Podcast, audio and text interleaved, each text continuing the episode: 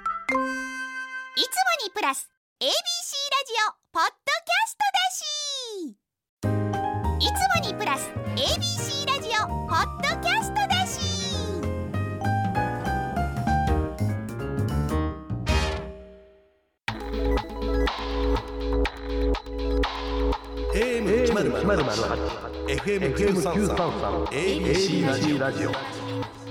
今村翔吾山崎れなの言って聞かせてこんばんは歴史小説家の今村翔吾ですこんばんは山崎れなです今週も始まりました今村翔吾山崎れなの言って聞かせてよろしくお願いしますなんか山崎さん、はいなんかに就任したといいうやそうそうなん荒でいす振りですけど角川漫画学習シリーズ日本の歴史世界の歴史スペシャルアンバサダースペシャルサポーターにおお 就任させていただきましたなんかあの本当はいいね10月の5日の放送からもうすでにこれを大々的に言うべきなんですけそどれ、うん、あそうなんだちょっとすみませんあの原稿の一番最後の回に今日の収録分の最後の回に入ってたもんですから、そうねちょっと今まで言わなくてすみませんいやすごいねねありがたいですね本当になんかこれってやっぱ歴史ちょっと好きな人は一回は通るよううんな通タるイプの通やるつとか通るね嬉しいよねしかもなんか近現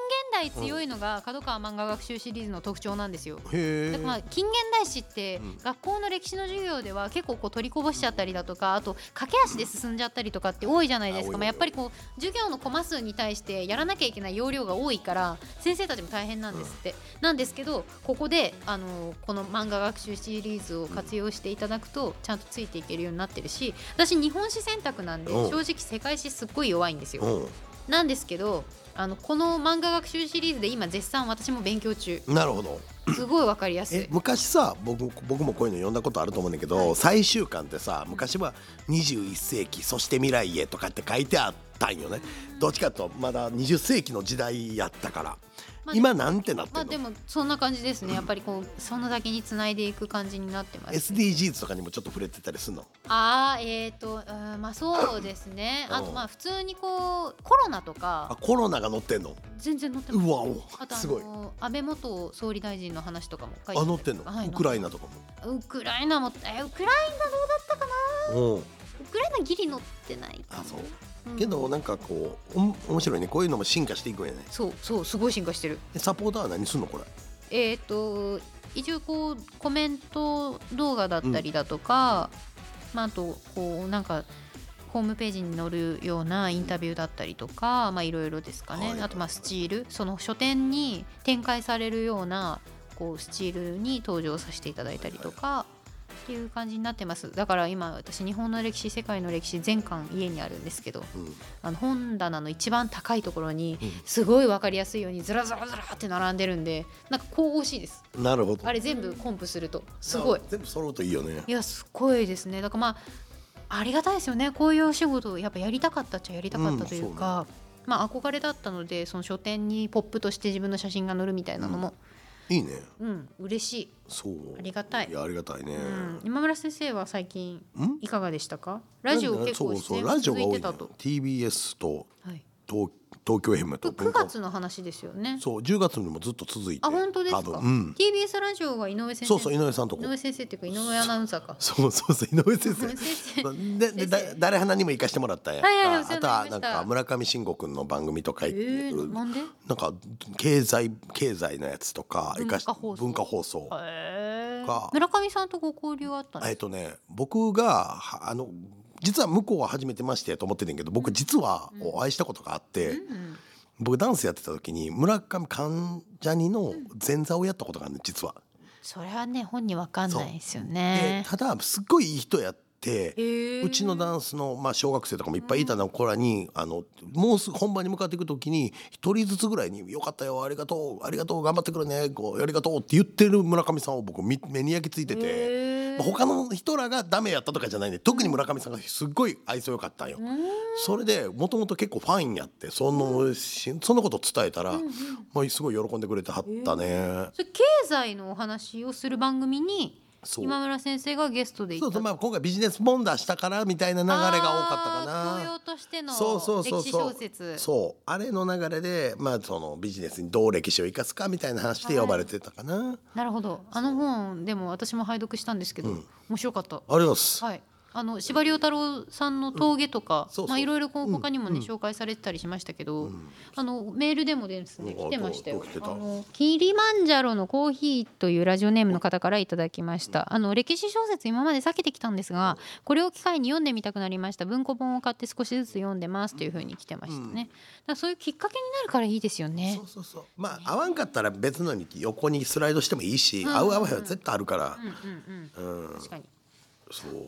ということとでいうことで今日はなんか何でしたっけ今日コーナーあれか今日はのですね、いっぱいあの文字を読むコーナーです。お ーあれねすごい言い方雑ですも物は相談のやつそやねう、物は相談ってはいいう、皆さあんのの相談かこの謎の二人に相談をするという。そうそうそうそうすごいなんか突飛なね相談されることってこの番組以外でありますか？俺だからこの番組きっかけちゃうかと思うぐらいやけど昨日ちょうどうんなんかね「文春」の新人作家5人がそう兄貴に相談みたいなコーナーで俺がなんか答える役になってるやつの企画やらされたっつったらあれやけどなんか相談したねどうやったらこう作家としてやっていけますかみたいな。ええ面白いですね。けど正直みんなサッカーバラバラやから難しいよな。だからまあ一対一で個別面談みたいになんないと、うんその全員に当てはまる最適解っていうのがないってことですよね。しそうあとは雑誌で言えるレベルと、うんなんかもうもうちょっとやっぱこうえげつないというかやっぱしのぎ削るから、うんもうちょっと気合い入れてやれよみたいなとこもあると思うねな正るほど直なるうほどんけど雑誌レベルで言うと技術論とか、うんまあ、ちょっと心構えぐらいになるのかな、どうどう思います芸能界で生き残るための心構え調子に乗らない調子や謙虚挨拶はしっかりする挨拶だけしっかりする。あと楽屋は綺麗にして帰るまあまあまあ確でかに。 AD さんとかにもちゃんと挨拶をするおおあと何ですかねう、そあうとい自分の仕事はちゃんと自分で見返して反省するう。なるほどね。AD さんとかも反省するわねでも人によるんだよなそ,、の瞬発力でどうにかねその方がむしろうまくやれるタイプの人もいるんであんまり反省しすぎるのも良くないんだろうなっていうふうに思ってますけど、まあね、まあ AD さんとかと仲良くなること多いからな俺。でもねアシスタントその今やアシスタントやってる人は将来ねしゅちゃんとディレクターとかプロデューサーになるんで AP さん AD さん別に狙ってるわけでもなんでもないけど、俺なんかよく気づくんよメイクの変化とかに。でなんかそれ言うのはセクハラっぽいんかなと思いながらも例えば春やと「あなんかアイシャドウき選手とちゃうな」とかって言ったら喜んでもらえること多いな。春なんかちょっと嬉しいですねそうまあ、こそういうコミュニケーションですよね一つね、いやーそうでもね相談ね、うん相談自分はするタイプですかあんましいな俺。わわかりますするしない、あんましいひんな。うん、でななんでですかうーんなんかうーんけこの相談聞けるどんどんや自分の仕事が得意にな得意変わっていくというか先鋭化されていくことに今今村翔吾さんでしかやれない仕そうそうそう事になっていくにつれてそうなんか相談する相手がいなくなってくるよねわかるわかるわかるあとまあジャンルによってってなっちゃうそうそのそう総体総括して相談できる人っていうのがいなくなってそういく客観的に見ても今山崎怜奈風の仕事してる人ってあんまりこう出身も含めてあんまいないから、まあまあ誰に聞けばいいやって言われたら正直困るやろなとは思う。そう、う同じような出自の人がいないから、まあ自分でん解決というかまあ納得する考え方を出してっていうことまあ、だトねライアンドエラーしていくしかないよねそうね。ということで人の悩み相談乗りましょうか。はいということはいでこの後はリスナーの皆さんからいただいているお悩みに答えていきます今村翔吾山崎怜奈の言って聞かせて最後までお付き合いください AM 一ゼロゼロ八、FM 九三三、ABC ラジオ。今村翔吾。山崎怜奈の言って聞かせて ABC ラジオがお送りしています AM1008 FM933 ABC ラジオがお送りしている今村翔吾山崎怜奈の言って聞かせてここからは物は相談リスナーの皆さんのお悩みを聞き相談に私たちが答えていこうということで、まあ、物は相談っていうことわざの通りね、うん人に相談すればはい明暗が思いつくかもしれないということでいきましょう、い大阪府ラジオネーム太田モナリザさんからいただきました近所のよく行くコンビニの店員さんに話しかけられるということが増えましたおう正直そういうのはあんまり得意じゃありませんおう話しかけられるなら行きたくないなとも思うんですが一番近いコンビニなんで行けなくなるのも困りますどうするべきでしょあーあ俺結構平気な人やから、うえうん、すぐ仲良くなる俺店員さんと。近所のコンビニでもうん家の近くの、うん、だってもう、まあ、今のコンビニはさほどやけど、うんまもう一個前までは結構全部仲良くなってきてたから仲良くなってあのいやあの黒猫の宅配便みたいなやつはいはいを原稿くんの「来てますよ」とかって連絡くれるぐらいまで仲良くなっマジたで中華が来てますとかええ得したこともいっぱいある私はもう率先していいもうセルフレジに行く行くんや、うんえー話さないまあけどその人バイトのシフトみたいなの決まってるから嫌やったら別避けるしかないわねいやそうですよねでもなんなんで話しかけてくるんでしょうねうー人だから 根源的なだって客と店員じゃないですかその洋服選びに行くとかだったらまだまあけどそう言われてみたらそうかもおそのコンビニの経営パターンは俺から仲良くなってるいつもあーどっちかっていうな何話しかけられるんですか俺とでも普通に元気ってああいつもありがとうございますとかって言ったらなんかそれぐらいから始まったらいつもがんあそうそう今日も夜勤なんとかそんなんが多いかな、ええうん、だから俺多分そこに関してはコミュコミュ力鬼やと思う怖っそうえ私は自分がコンビニの店員さんだったとしても、お客様の日常生活にあのさほど興味ないと思うんですいやね。もしかしたら自分が自分が思い込みかもしれんけどそんなに俺は多分今のところ嫌がられてる感じはないんよね今までそういうあーだから誤解されがちやねんけどなんかファミマでタメ口でこうなんかあーファミマあのファミレスでタメ口でとかそんなんではないねんなんけかそどう慣れ慣れしい感じじゃないっていうこそうそうとですよね。一応探りながらコミュニケーションとしてってことですよそうそね。うそうそうそうそうなんですよだから私もその節度のある、その自分のその内面のさらけ出し方なら全然いいんですけどそのいやでもねコンビニは嫌だかも。うんそっか、うんだって商品買いに行ってるだけだもん。そうねでもセルフレジ。そっかこれつい時な間変えるか、まあ、ちょっと遠くでも行くか、そうね時間変えるがいいんじゃないですか、うんこれなんかこうゲーム感覚にしたら何ワードでこの話を切れるかっていうことを少なくしていくゲームと思えばかもうゴリゴリヘッドホンつけていくか嫌なやつやな 俺らはそれできひんやんなんかそこまでやるとできないできないうんなんかもうや 嫌なやつになっちゃうやんそうなんかそうこうテレビに映ってるこいつ調子乗ってんなってなそるうそうそうそうそうかん感じ悪いなっていうふうに言われちゃうから多分この相談者さんは別にそう思われても構えへんねんやったら別にやっちまうっていうのもあるけどねそうマスクしてヘッドホンつけてね、もういいんじゃないですかでも、あ難しいなそうね、は時い間変えてみて、うんえーそして、はい大阪府ラジオネームプッチコさんからいただきました、は先日タイ旅行タイに旅行に行きました何か明確な理由があるわけでもないのですが、うんうんほとんど眠れず睡眠不足で観光を続け ました国内旅行では眠れるのですが海外旅行に行くと眠れないことが多いんですが自分で気づいてない不安とか何ですかね何かいい方法ありますかっていうふうにざっくりした質問が来てますけどまあ今村先生でもね国内、まあ、国外問わず、うん仕事で結構ね、まあ、講演会あ含め、んまり関係ないもんね俺が海外やから寝れへんところあるあるんかありそうやないや私ごご飯はけどなんか言うてたないや私ご飯はあの動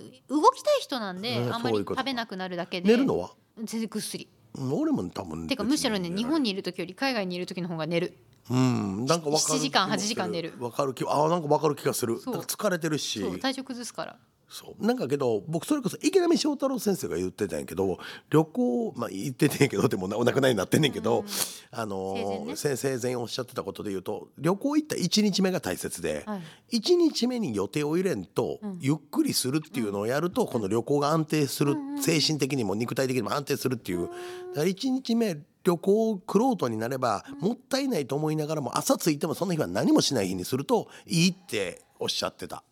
それ池波正太郎先生が言うんだったら確かですよね、なんかそうまあ1日目は整える日楽しむために整える日ぐらいに割り切るといいみたいなこと聞くね。あーでも確かに私もヨーロッパ1週間6カ国行った時とか、一1日目ロンドンあんまり何もしなかったですね、まあ、近所、うん、近所のシャーロック・ホームズ博物館とロンドン動物園行ったぐらいでそうそうそうだから緩いふわっとし日てました程を組んだ方がよくて、うんもしかしたらまあこの相談者さんがどうかわかんないけどまあなんか体調とか自分のいいリズムみたいなものがまだ見つかってないだけで、うんうんなんかなんか見つけた方がいいんじゃないかな。まあ、疲れますからね知らない土地に行くとね、まあ移動だけでちょっと疲れるじゃないですか,、うんその自分の疲れに自覚を持ってうんちょっと向き合うというか、うんゆっくりする、まあ、タイ結構俺なんか疲れんねんけど な楽しわいかけるど、うん、タイ疲れるタイ疲れる よな疲れたさあそして、えなんだいー、今村先生ちなみに野球見てたんでしたっけうん野球好きよ。小寺にこうたさんからうん阪神あれこと優勝お,、ね、おめでとうございまありがとうござすいますなかなか優勝から遠ざかっているチームのファンとしてはリーグ優勝は羨ましいですどこ今シーズン阪神ですごいなと思った新たに発見した選手はいま すかえーもうまあいろいろいるよもう今年の、まあ、えーこれ何あと2時間喋っていいって感じねえーとまあ最 ABC 最マックス9分に収めてもらえ るといやまあとりあえずい本当にいろいろいろ今年はもうこの人っていうヒーローじゃなくへてーいろんな人がみんな協力してというかなん力かしかも阪神って若手の教育すごい上手、そう今若手がばっかりでやってて、ね、育成が上手、その12年かけて育てた選手たちがすごい活躍したそうそうそう昔はそうじゃなかったんやけど、うまくなって今年やっぱ一番特に注目されてるのは村上投手っうん、ていうまあすごいピッチャーが出てきたんやけど、名前聞きますね僕があえてここで一番好きなのは石井投手っていう投手がいてて、僕はこの選手がめちゃくちゃ好きどういう方ですかあの高専高専出身のピッチャーやね高専からってあんまりこうプロ野球に入ることがなくてそうですよあんま聞かないですねそう、高専から、えー、と独立リーグ高知の独立リーグに行ってそこからプロ野球に入ってきたっていへーう投手で、あのシンカーとかも得意にしててんけど、まあ、1年目とか結構打たれててんけど今年2年目3年目特に良くなってきてなんていうかねあのね顔がね投げた時の気合の入りっぷりがすごいね。覚醒したそうなんかもうなんていうかな「オラー!」みたいな感じで投げるのがかっこいいというか熱くなれるだから石井投手は僕結構1年目から好きで、そう自分のあの原作漫画の後ろに石井投手を応援してますとか書いてた、ええう伝わって届いてまん、すど届いてるかどうかは知らんけそうど、俺はもう1年目ドラ8かなで入った時から応援してたからその時から言ってるドラ8で入ったんですかそうドラ8やったと思うへえ叩き上げですね炊き上げいやあすごい秋田出身かなへえなんかそういうの聞いちゃうとこうグッときますよねそうやね応援したくなるそう打たれた時の悔しそうな顔とかも含めて好きああ全部顔に出るタイプなんだそうあの闘将というなんか戦ってるって感じが応援したくなる年そしうてそうやけなどんかあのそのスマートに顔に一切出さずにその悔しいとか、うんうんあのさらっとやってる、ねスポーツ選手とかも、まあ、さらっとやってるように見えるだけで、あの内面ではふつふつとしたものあるんだけどそうそうあんまり見えない人もいらっしゃるじゃないですかそうそうそうどの競技だとしても。でも見えた方がそうその応援する側としてはなんかちょっと、あ人間らしいなって思ったりしますよね。だからやっぱプロ野球選手も年下になってきた今ああいうなんかちょっと高校野球のままプロになったみたいな熱い感じが俺は結構好き。うん高校野球ねそれがあるから見てて面白いんですよねその野球そんなに詳しくなかったとしても、なんかその人間ドラマがあるからあけどこれ放映されてる頃とかってもうクライマックスシリーズ終わって、ねやってんちゃう日本シリーズもちょっと引き続きじゃあちょっと石井投気合手入れて、はいよかったら一回来 てよオフで、はい、嘘でしょ、来てくれることあるんですか ABC やったらワンチャンあるかもしれんよね。ああそっかそっか、うんえーそしてはい他にもメッセージいただいてます、神奈川県ラジオネームホープ工場長さんからです、はい来年の春から社会人になるのですが今までも第一印象が悪くてどうにかしたいですどうすれば第一印象って良くなりますかって来てますけど今村先生第一印象なんて言われることが多いですか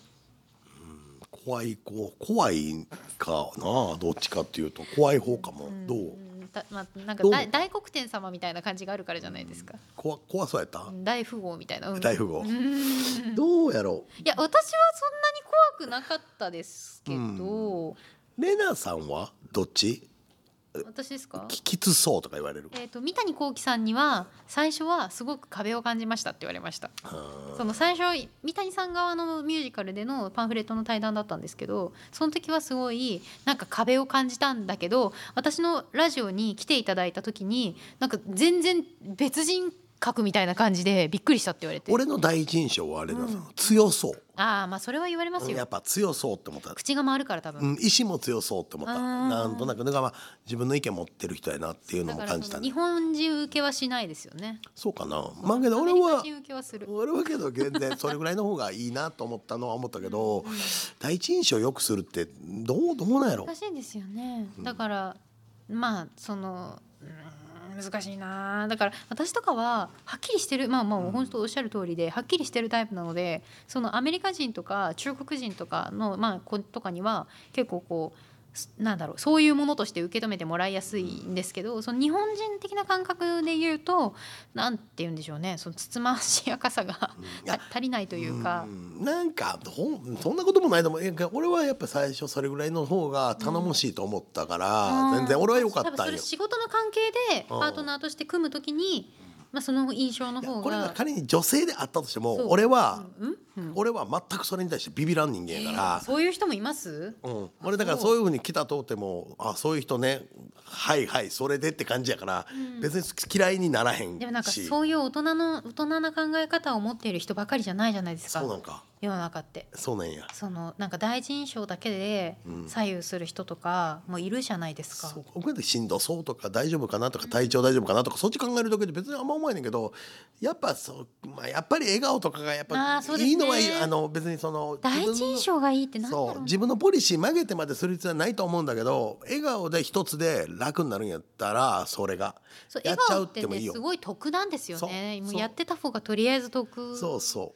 ですよねねそうそれも自分の戒めとしても思ってますけど常々とりあえず口角上げときゃなんかいいことあるうってそう本当そうそうそでうそうめっちゃ言い方い言やいほん方とまあまあそうけどそうやムねッとしてるよりは全然そう得ムッとしてるよりはいいと思う得んすご愛嬌みたいなね笑顔って得だからやっぱりうんだと思いますようん得を積んでいこうと思いますけどもあとなんでしょうね言葉遣いとかうんあとまあ声のトーンとかもありますよね第一印象ってねなんかあんまこうキンキンキャンキャン早口で喋ってるとかっていうよりは落ち着いた声でなるべくゆっくり喋った方がみたいなことを言う人もいるしそうね難しいけど第一印象よくしようと思ったことがあんまりないかも。私もないうん。あとまあ姿勢よくとかも言いますけどあんまりそんなに努力したことないうんどっちかというとちゃんとしてる場の時に、うんまあ言うたらちゃんとしてないと思われたらなんとなく自分だけじゃなく、まあ、古い考え方かもしれんけど自分の親の教育までなんかわかる悪いって思われるかわかるわからるちゃんとそういうことはしようと思う。そうお育ちがあって思われるのがそうそ嫌だうそうそうなっそてうそうすごい思いますそだかれらは。まあ、うん、ちょっと礼儀というか作法的なものに関しては、俺が必要な場所ではちゃんとしようと思うまあね。品ですよね。そうそうそうそうそう。うん、本当う品ん品あるないはすごい今後の人生に関わってくるしそうですねた。だ一回それをなんかこの人品がないなって思われたらそのままずっといきますからねうんなかなかその品この人品がないなっていう人があれなんか品を身につけてきたなって変わることってなかなかないじゃないです確かかに確かに。うん品格は大事ですよねじゃあまあ笑顔から始めてみるとそうですねうん、笑顔から始めてみましょうね、あえーそしちょっと一て個ぐらいいけあそう、うん、兵庫県ラジオネームサッキーさんお父さんが頭髪を気にしているようですほうそんな気にするほどうん本人にしかわかんないようですが気になるようですお鏡を見る時間もめちゃくちゃ長くなりいろいろメンテナンスをしているようで私は気にしなくていいよって言ってあげたいんですがそれを言うのも良くないんでしょうかっていうふうにこれ今村先生向けですかねあどうしましょーなんか俺がなんかまあまあまあこの前も言ってたもんね俺ヘッドスパしてるうとそかう言ってただからそれに関してなんじゃないですか、これは俺はもしも自分お父さんの立場やったらこれあくまで分からへんではい言ってほしいかも、ああそうですか俺はうんうん、俺はねただこれ触れないでほしいっていう人もいるでも気にしなくていいよって言ってあげたいって言ってるから言っそのまま言ってあげていいんですそよう言っねてあげていいときっ思うし、うん逆に言ったらえ娘さんやんねとね娘さんだから娘さんが言えへんねん多分多分誰も言えへんから、娘娘あわた、ううんん、そうそれが転機になる可能性はあるあー逆に言ったらそんなもん外の他人が言えるはずもなく、うん逆にこのパターンは、こうお父さん見てさっきーさん的にはお父さんまだ気にしなくていいんじゃないっていう側じゃないですか、うんそうね逆にお父さんが全然気にしてなくて娘的に見たらもうちょっと気にしたらっていう場合はなんて言えばいいですかこれ逆パターンもあり得ると思うどうした恥ずか気しいにしてほしいやうちの父は正直私が言わなくても気にしてまあいろいろ身だしなみやってるから、まあ、いいんだけどこれ気にしない親だったら結構辛いなって思ったことが一回だけありますね。ああそっかどどうしたらいいですかそういう人って察しては無理やから無理だからもう直接対決やてかね人間ねもう別に父親だろうと恋人だろうと何だろうと察しては無理手紙やえ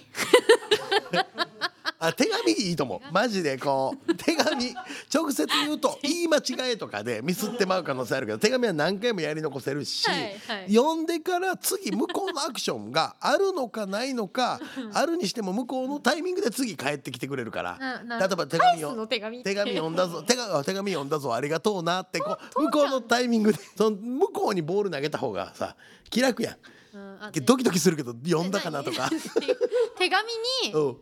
もうちょっと髪の髪型気にした方がいいんじゃないとかって書くんですか作なんか、 まあ、まず手紙のいいところ作家さんはだからちょっと文章を考え手てくださ紙いのいいところはバランスを取れるってことまず日頃の感謝を伝えましょう、はいそうまずそこから始めます日頃の感謝を伝えて ほんで、まあ、いいところお父さんのこういうところ、いやけどなんか仕事頑張っててそうありがとうっていうことをやりながうんらいつもありがとうってうんけどその まあそうだ9褒めて1そこぶっこんでいこううんどうやってぶっ込むんですかうん気にしてほしいんや私1個だけ不満がありますおとうで例えばその体臭であったり髪の毛であったりこうやったらお父さんもっとかっこよくなるのにみたいな言い方をすればいいんやと。うんうんうんうん、これやってくれたら今90点なんで100点ですかっこ笑いぐらいの感じで書いてあああなるほどね、る。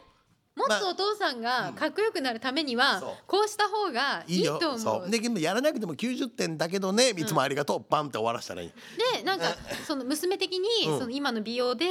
例えばこういうものがあるからそう使ってみたらって言っうんてついにプレゼントすればいいのか。そっかまあ多分俺そこまで言われたらどうしたらいいんやって俺やったら言う子供にあー振りやすい、うん、そんなの俺に本とか、まあ、奥さんに言うとか、まあ、何かしらこっち側からアクション起こしやすいと思うで。ええ気にした方がいいんだっていうその自覚を持ちますもん持ねつ。持つ持つだえこんなん言われてんけど俺そうかって言ったら今頃気づいたんとか言われそうやけど、奥さんやったらね、えどうしたらいいんやろうとかえじゃあ娘に聞いたらとか言ってねなんか多分それ言う側の勇気っていうのもさしななんかそのさせないけれどもそう察しでもねだってそん娘がだそこけすまごでい褒められててそうそう一行だけ入ってたらあ本当に言いたいことこれなんだなって で気使っていることが親としては嬉しいんじゃないあー傷つけ気ないようにねづけないように思う思パカってくれたんだなっていう。んそああなるほど。ううんちょっとあのこのさっきさんと全く逆の状況の方はちょっと今の今村先生の話を参考にしてみてそうそうそうあ そうすごい大事だと思うんでそううん、そううん確かに手紙手紙やけど本当にこ読む側も好きなタイミングで読めるから意外と僕は好き かなまあでもたぶん確かにその LINE とかで無機質な感じで送られてくるよりは全然いいと思ういやそんな手紙であっても娘からもらった手紙やから絶対残すてえ嬉しいが勝つてまずはそうですねあ背の景ちなみにうちの父親は小綺麗にしてるので安心してください、ちょっとなんかすごい誤解を生みそうだからはい一応言っておきます、ということで、えーたくさんのメッセージありがとうございましたお悩み相談は引き続き番組ホームページのメールフォームから随時お送りください以上「ものは相談」でした今村翔吾山崎でもいででかさせて ABC ラジオがお送りしています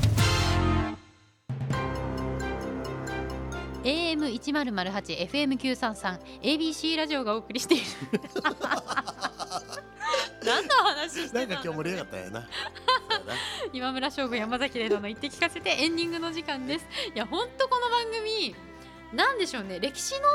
関係の話とか本の話とかをしましょうみたいな話最初のね番組が始まる当初の、 コンセプそのやつだったじゃないですかあのズームのリモート会議の時とかそうそうもう今日とかお父そさうんなのんて話話いやけどだから誰花にゲストに出させてもらった時も、はいなんか言って聞かせてやってるみたいってやっぱ SNS でいっぱいあ言本っ当てですそうかうん誰花の方がそう今村先生の書籍の話ちゃんとしてるそうだからあっちの方が俺もそうあっちの方が俺も緊張してちゃんとやっ てる